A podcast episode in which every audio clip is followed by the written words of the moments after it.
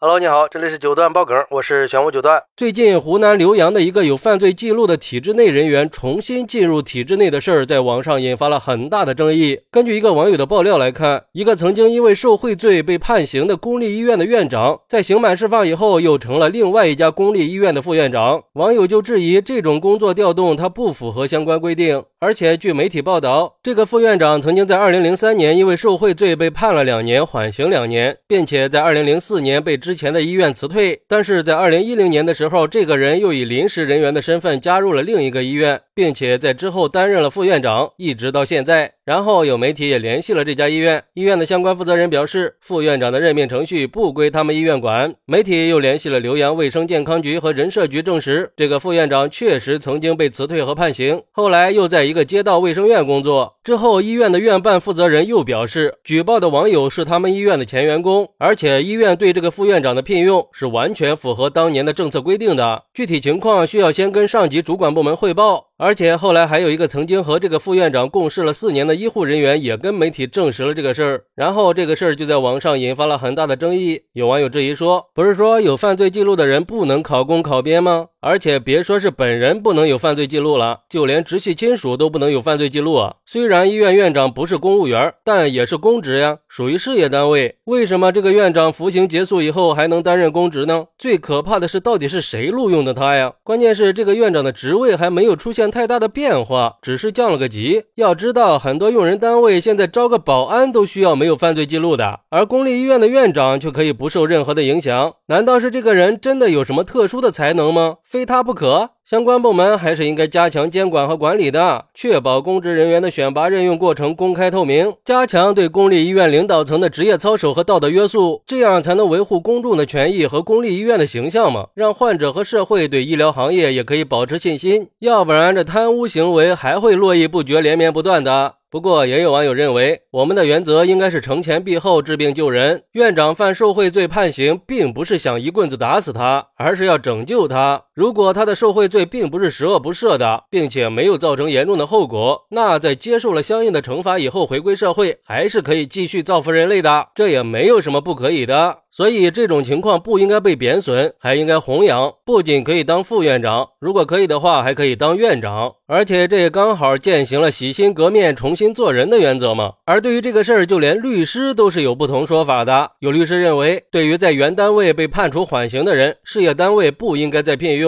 如果说只要求事业单位开除了被判刑的员工，而员工还可以在其他的事业单位就职，这就违背了事业单位工作人员处分暂行条例的初衷，没有对。被判刑的人员实施惩戒，也达不到应该有的惩罚效果，所以这个院长不能在新的事业单位就职，更不能担任副院长的职务。但是，还有一个知名的律师认为，按照规定，触犯刑法的公职人员肯定是要开除公职的。但是，当事人已经服完刑了，缓刑期也已经过了，而且目前还没有哪个法律规定受过刑事处罚的人不能在公立医院任职，因为这个副院长并没有被剥夺政治权利，具备担任国有公司企事业单位领导职。务的权利，虽然说在实际进岗求职的过程中，确实会被作为一项指标重点考察。毕竟，如果两个水平相当的人，没有犯罪记录的人肯定更有优势。但是，如果是才华特别出众的，那在合法合规的流程下，完全可以聘用。所以，从这个副院长的情况来看，聘用他作为副院长，并不违反法律规定。不过我觉得吧，不管从法律角度，这个人有没有权利去竞选或者被任命副院长，从道德和公众舆论的角度来看，这种安排确实可能会引发很大的争议。作为公众，肯定会担心这样的任命方式是不是公正透明的，是不是违反相关规定的？毕竟这受贿罪对公职人员来说，那也是一种严重的犯罪行为了。它涉及到了利益输送和滥用权力的问题，这是会对公共信任产生很大影响的。所以，对于这个事儿，相关部门还还是需要给出一个明确的解释和回应的，打消我们心里的一些疑问和顾虑。毕竟，任命一个曾经有犯罪记录的人担任副院长这么重要的职位，那对医院的声誉和形象也会造成不良影响吗？好，那你认为曾经有过犯罪记录的公职人员还可以继续担任公职吗？快来评论区分享一下吧！我在评论区等你。喜欢我的朋友可以点个订阅、加个关注、送个月票，也欢迎点赞、收藏和评论。我们下期再见，拜拜。